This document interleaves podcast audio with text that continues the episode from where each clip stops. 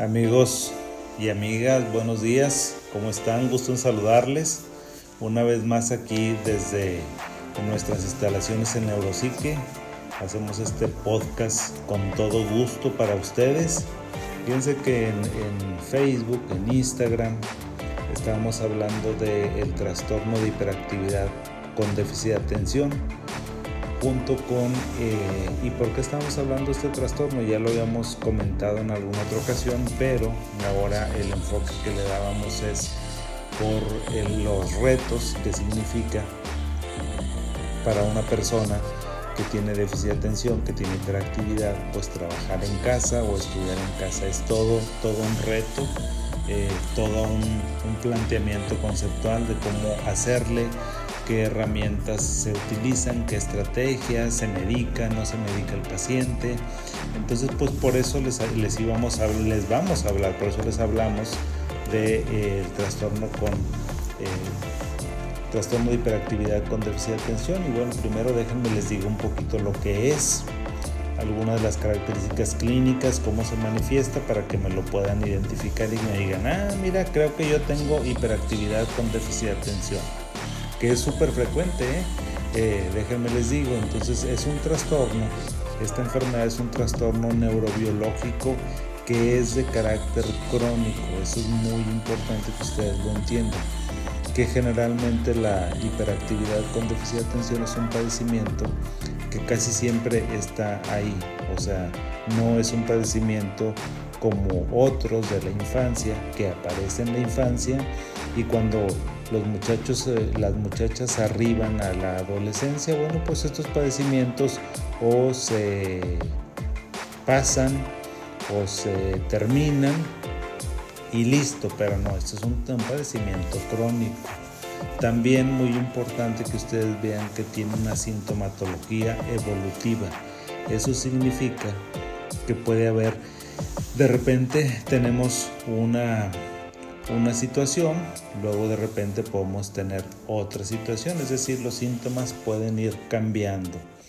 Eh, cambian a lo largo del tiempo, puede ser que cuando fuiste niño tuviste algunos síntomas, ahora de adolescente se te presentan otros, de adulto se te presentan otros. Y es este padecimiento muy posiblemente, muy probablemente sea de transmisión genética, sea de origen genético eh, quiere decir que pues los niños o los jovencitos que tienen hiperactividad seguramente alguien en la familia tiene ese problema entonces y aparte es súper frecuente, ¿eh? o sea, las estadísticas que me estaba encontrando este de esta situación, dije, mira, o sea, yo ya sabía que era muy frecuente porque lo veo en la consulta, pero a nivel mundial, entre 5 a 10% de la población infantil eh, tiene este problema y es mucho más frecuente en eh, los hombres que en las mujeres en una proporción de 4 a 1. Hay 4 hombres con hiperactividad por déficit de atención y comparado con una mujer. Y de las personas, de los niños que tienen este padecimiento durante la infancia, 60% de ellos van a llegar a la adultez, van a emigrar a la adultez con este problema. Es decir, por eso les comentaba que es un problema crónico y este problema está caracterizado porque las personas tienen una dificultad para mantener la atención voluntaria frente a actividades, o sea, pierden muy fácilmente la atención tanto en ámbitos, fíjense, en ámbitos académicos como en ámbitos cotidianos y puede ser que esta dificultad para mantener la atención también se vaya acompañando de falta de control de los impulsos. Eso es muy importante que ustedes lo consideren, o sea, que consideren que esto nos puede suceder. ¿Sí?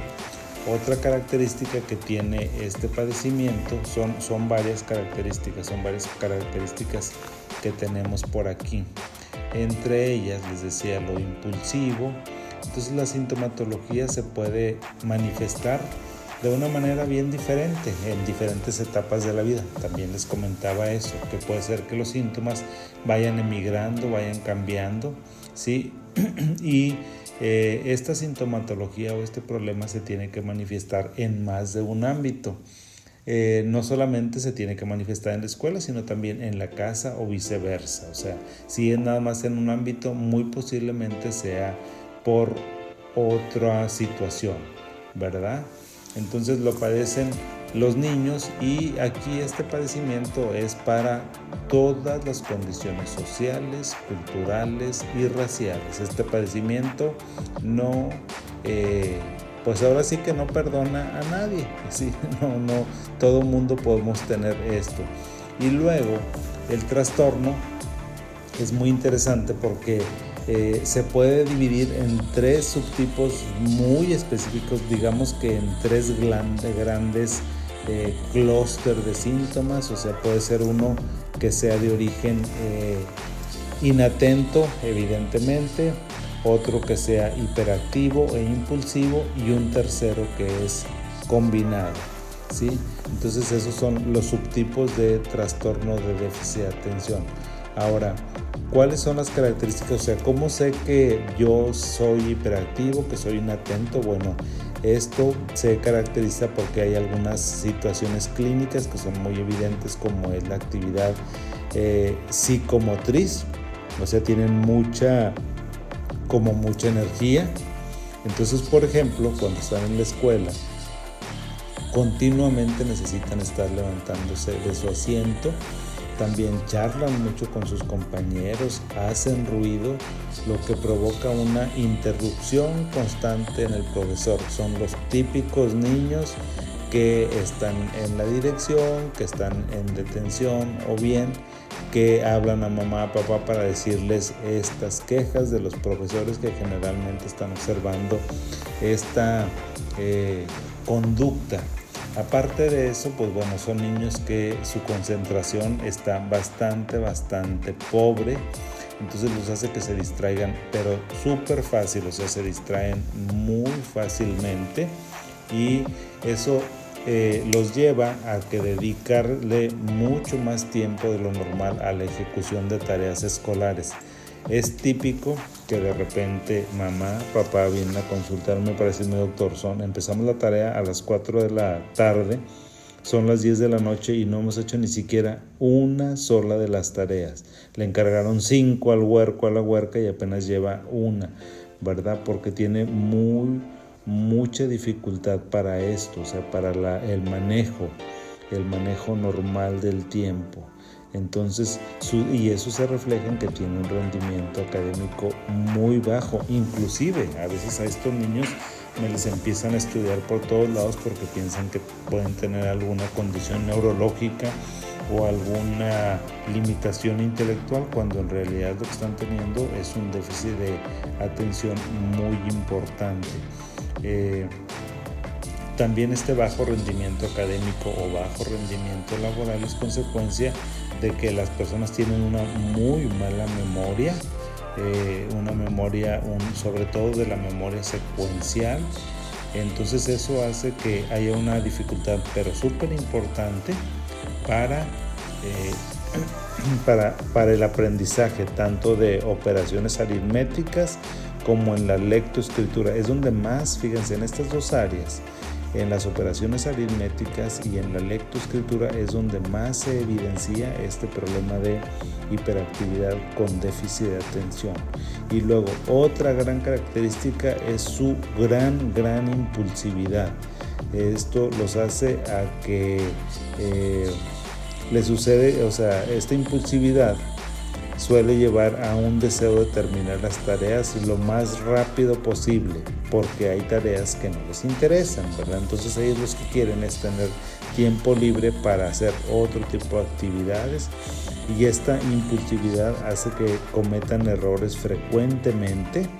Eh, por ejemplo, cuando están escribiendo se van a comer las sílabas o se comen palabras, no las escriben, no las leen, confunden una palabra con otra por esta situación. Entonces eso causa mucha frustración, causa baja autoestima, provoca depresión, ansiedad, también puede provocar trastornos oposicionistas desafiantes por todo lo que conlleva esta dificultad, este estrés que están teniendo los niños en el aprendizaje y en el comportamiento. Entonces, como se podrán imaginar, pues todo eso hace que los niños y los adultos que tienen hiperactividad con déficit de atención, para ellos, para ellas sea súper importante, si no es que fundamental, la estructura. Y ahora con esta pandemia que tenemos, con este aislamiento, por esa estructura que nos daba el trabajo, ir al trabajo, esa estructura que nos daba ir a la escuela, estar en la escuela, estar en el trabajo, pues resulta que ahora no lo tenemos, entonces se vuelve un caos espantoso. Ahorita ya tenemos eh, un año, pasadito del año, o vamos a llegar al año, pues con esta situación. Entonces eso hace que pues bueno, ya muchos de estos problemas ya los viste pasar, ¿verdad? O tal vez todavía estés eh, lidiando o luchando contra ellos, porque son problemas muy, muy importantes. Entonces, ¿por qué? Porque resulta que el niño que es hiperactivo, que es inatento, pues la casa tiene una casa pequeña, ahora toda esa energía, toda esa hiperactividad, pues ¿qué haces con él? Toda esa distractibilidad que tiene el niño, que tiene la niña, que tiene el joven. Y bueno, pues tú tienes tu trabajo, tú tienes que trabajar, tú tienes que ganarte el dinero para la familia. Entonces se vuelve un verdadero problema, es todo, todo un reto. Eh, en sí mismo trabajar en la casa es un reto o estudiar en la casa es todo un reto. Pero para las personas que tienen hiperactividad con déficit de atención, bueno, no les quiero ni decir todo lo que sucede con estas situaciones tan, tan estresantes, tan difíciles que se presentan en la vida. Y bueno, pues para compensar, para solventar un poco este gran problema que estamos teniendo, ¿verdad? De la falta de, de, estructura, de la pérdida de estructura, de no ir a nuestra escuela, de no ir a nuestro trabajo, pues es muy importante que las personas que tienen hiperactividad con déficit de atención y en general toda la población que está, por ejemplo, eh, les voy a dar varias recomendaciones, les voy a dar unas siete recomendaciones.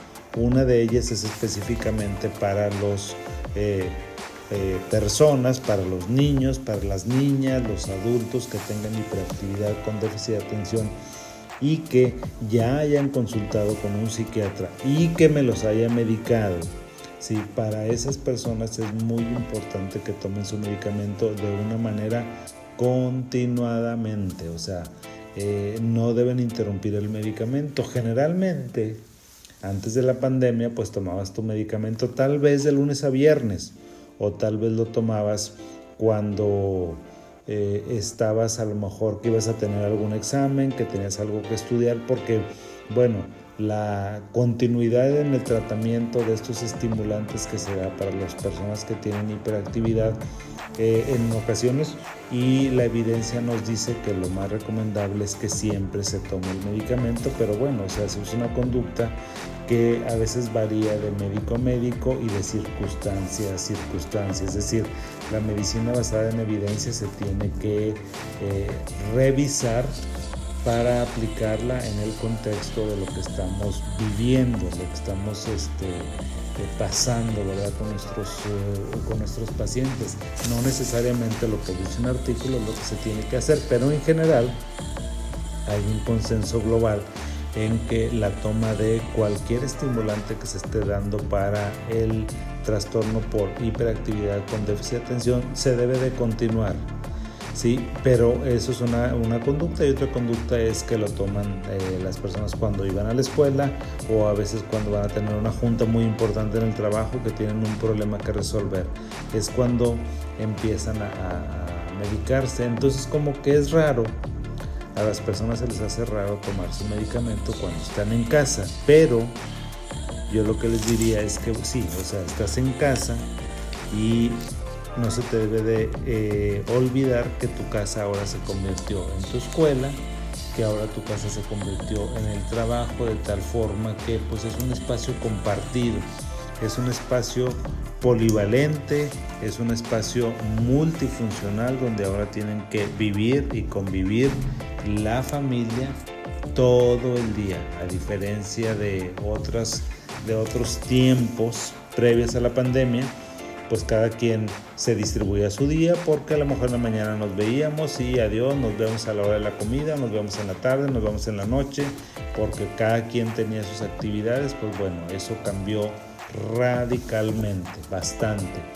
Por, de tal forma que aunque estés en casa y tienes hiperactividad con déficit de atención y estás trabajando o me estás estudiando, necesitas continuar con tu medicación. Esa es la primera recomendación. Otra recomendación muy importante que les voy a hacer, una recomendación, la segunda recomendación que es muy importante, amigos, amigas, tiene que ver con la estructura y tiene que ver con los límites. Fíjense que creo que este valor, este, este estilo de vida, esta forma, como ustedes lo quieran llamar, me parece que es la base del éxito. Estoy convencido de que si eres estructurado, te va a ir muy bien en la vida. Si eres organizado, te va a ir súper bien en la vida. Si eres muy inteligente, no sé si te va a ir en la vida si no eres estructurado. A lo mejor si eres, si ganas muchísimo dinero, y no eres estructurado y no tienes límites, no te aseguro que vayas a a lo mejor a tener un estilo de vida holgado y o vayas a estar almacenando dinero para tu vejez o para tus cosas. No estoy seguro de eso. Lo que sí te estoy seguro es que la estructura y los límites es la base de el éxito en todas las empresas que vas a, vas a realizar o a ejecutar en tu vida. Y una de estas grandes empresas y uno de estos grandes desafíos de nuestro tiempo pues es vivir, estudiar y trabajar en pandemia.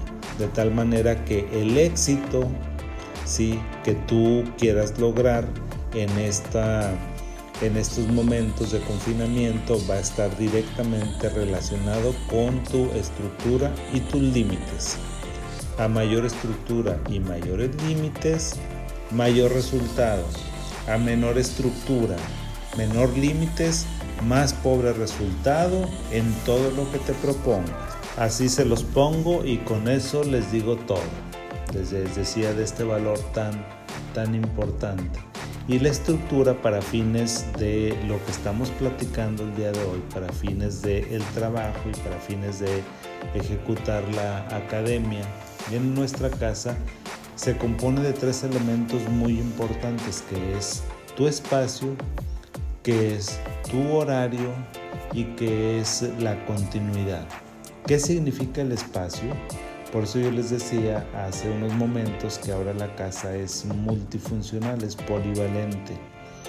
Antes la cocina era la cocina y se reunían las personas a preparar los alimentos y a tomar sus alimentos en la cocina, en el comedor, en el antecomedor, en la mesita que tenían ahí, en la isla, donde sea, en cualquier parte de la cocina. Y ahora, tal vez, si son cuatro miembros en la familia, cinco miembros en la familia, pues resulta que la cocina continúa siendo la cocina, pero va en ciertos horarios se convierte en la oficina o en ciertos horarios se convierte en la escuela de algún miembro de la familia, se convierte en la escuela de Juan, en la escuela de eh, eh, Marta, de Patricio. ¿Por qué? Pues porque ese espacio, ese espacio es muy importante que se acondicione para alguien. Eh, si en tu casa tienes la oportunidad de tener una habitación que estaba sola, que no la ocupaba la familia, y no tienes hermanos o tu esposa no trabaja o tu esposo no trabaja, pues perfecto, o sea, esa, esa habitación seguramente la vas a la vas a diseñar para que sea tu oficina y ahí va a tener tu escritorio, y va a tener tus cosas, y va a tener tu computadora, y va a tener tus post-it y tus hojas y tu impresora, etcétera, etcétera, etcétera.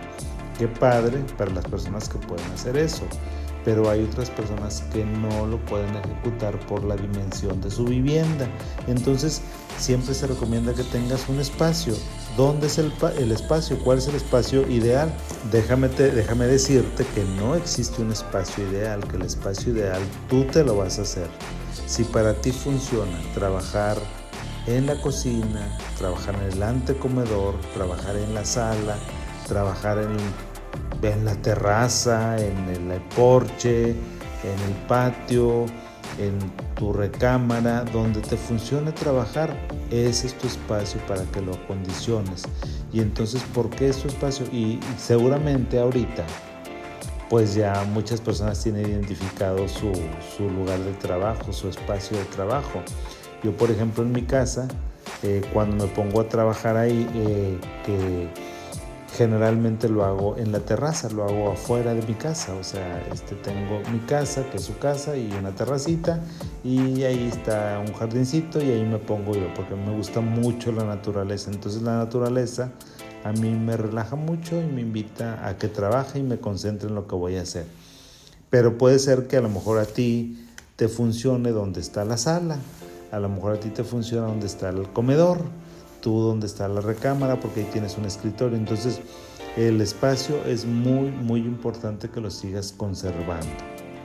El segundo elemento importantísimo de la estructura y los límites es el horario. ¿Qué quiero decir esto? Que si tú te levantabas a las seis y media, a las siete, a eh, irte a la escuela, a prepararte para el trabajo, pues que lo sigas haciendo igual hay que continuar haciéndolo de la misma manera. Mantén tu horario, tu horario para levantarte, tu horario para hacer ejercicio si es que hacías en las mañanas, tu horario de bañarte, de desayunar. Eso es muy importante porque eso habla de la estructura. Sí, aunque estés dentro de casa, si entrabas a la escuela a las 7.45, en casa tienes que entrar a las 7.45. Si al trabajo entrabas a las 8 de la mañana, igual a las 8 de la mañana y si descansabas a las 11, 10 y media o a la 1 era la, hora de tomar el lonche, eso se tiene que seguir haciendo exactamente igual. Entonces, los horarios es básico que los sigamos conservando. Y también es muy importante para ahí eh, la, que esta estructura y estos límites sean continuos. ¿Qué quiere decir? Que estás en casa, pero por favor no se te olvide que, estés trabaja, que estás trabajando.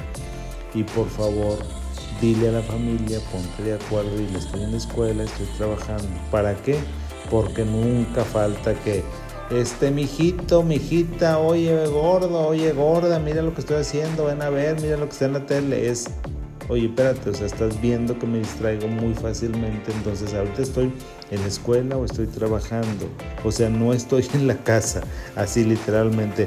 Ese tipo de, de situaciones se tienen que hablar en la familia, ¿para qué? Pues para que te dejen trabajar de 8 a 1, si es que es tu horario matutino de trabajo. Y que no te interrumpan o no te hablen. O sea, ¿para qué? Pues porque tú estás en el trabajo. Igual si estás en una clase, cuando tus hijos están en la clase, el huerco en la clase es, tienes que estar en la clase sin el celular, o sea, sin los dispositivos. Y en esto los papás tienen que estar muy atentos para estar vigilando a los huercos que estén conectados, que no estén dormidos y tengan la cámara apagada, etcétera, etcétera, etcétera. Es decir, sabes que tienes que estar en la escuela y lo mismo que hace el profesor, pues ahora lo voy a hacer yo. A veces se tiene esa fortuna y otras veces no, ni modo. O sea, si papá y mamá trabajan, pues tendremos que encontrar otras maneras de que eh, se mantenga la estructura. Un tercer elemento para, eh, una, eh, para una ejecución continuada y exitosa de nuestras actividades laborales y académicas, indudablemente que es la interacción social. Cuando estás en la escuela, pues platicas con tu amigo, con tu amiga, ves al chico que te gusta, la chica que te gusta, pues por ahí andas platicando con tus comadres, con tus compadres, o sea, la interacción social es básica. Los seres humanos somos seres sociales por eh, naturaleza. Entonces, ahora con esta situación pues no podemos interaccionar de la manera convencional que lo hacíamos, pero afortunadamente están ahora sí que las benditas redes sociales y con todos sus derivados, todas sus plataformas donde puedes hacer videollamadas, teleconferencias, juntas de trabajo, reuniones con tu equipo. Entonces, súper importante que continúe la interacción social. Eso es muy sano también desde el punto de vista psicológico y emocional. ¿Por qué? Porque pues esto nos ayuda a que nos mantengamos vinculados, sanos, felices y entonces por favor enciende tu cámara. Siempre es muy importante que estés viendo a las personas que van a realizar tal o cual actividad. Es muy importante que estés viendo al maestro cuando está hablando. Es muy importante tal vez que eh, si algún amigo, alguna amiga está platicando, pues que lo veas. ¿Por qué? Porque el lenguaje no solamente es un lenguaje verbal, o sea, los, todo el lenguaje no verbal de las señas, cómo mueve las manos, las inflexiones de voz que hace, las caras que hace, todo eso es comunicación y tiene que ver con la interacción social tan importante. Así que una gran recomendación es no tengas tu cámara en, en, en off. Enciende tu cámara para que las personas te vean y los puedas ver. Eso es muy, muy importante porque pues así haces videollamadas con tus amigos, con tus compañeros, etcétera, etcétera. Punto número cuatro y también importante es que pidas ayuda. Puede ser que ahora como estás solo en casa, o sea, si eres un estudiante que, estás, que perteneces a un salón de 40 huercos, pues nada más te estás tú, o sea, en, tu casa nada más estás tú, pero que no se te olvide que tienes 40 compañeros, de tal forma que igual, porque si estás trabajando, pues no eres el único en la oficina, hay 5 o 10 changos ahí junto contigo y entonces cuando se te atora la carreta, ¿qué haces? Pues le preguntas a alguno de tus compadres o a alguna comadre, oye, ¿cómo hago esto? No lo entiendo muy bien. ¿Tú lo entendiste? Ese tipo de cosas, o sea, de pedir ayuda es súper importante también. No tienes que hacer todo tú solo y no tienes por qué saberlo todo. O sea, debes de continuar con el mismo, con la misma actividad. Luego, punto número 5 es que tengas descansos súper importante que en la jornada laboral que estás teniendo ahora programes tus descansos y que estos descansos lo que se recomienda es que a lo mejor trabajes una hora y media, dos horas y descanses cinco minutos de 5 a 15 minutos, o sea, lo que, para lo que tú prefieras. ¿Para qué? Bueno, estos descansos son muy importantes para que cargues pilas, porque si estás con tu familia, pues para que interacciones con tu familia, si tienes hijos, para que los estés vigilando, para que veas a ver qué están haciendo y a lo mejor hasta agradecerles porque están calladitos, te han dejado trabajar, no están haciendo mucho ruido, entonces eh, hacer una hacer una valencia positiva, o sea, recompensarlos por, esa, por ese buen comportamiento que están teniendo y que te permite a ti que hagas eh, tu actividad. Entonces en los descansos es muy importante que eh, convivas, primero que te los tomes, ¿verdad? Que te los tomes de 5 minutos a 15 minutos y hagas lo que tú quieras hacer. Eh, si quieres a lo mejor checar tus correos o ver tus redes sociales, lo puedes hacer siempre y cuando sea nada más estos 5 a 15 minutos y no te vayas a tardar. ¿Sí? Otra cosa también que nos permite ahorita, pues digo, porque no todo es malo cuando estamos en esta época de cuarentena. También tenemos ahorita el, sexto, la sexta recomendación que les voy a dar tiene que ver con la disponibilidad de tiempo. Indudablemente que ahora tienes mucho más tiempo. ¿Por qué? Pues porque ya no tienes el tiempo de, ahora recuperaste tu tiempo de traslado. Antes a lo mejor hacías una hora, una hora y media, dos horas, hasta dos horas en las grandes urbes del mundo. Y pues ahora no, o sea, esas dos horas las puedes invertir perfectamente bien y entonces eso te da cierta flexibilidad. ¿Qué quiere decir? Que tal vez te puedes, eh, o sea, dentro de tus descansos puedes hacer otro tipo de actividades.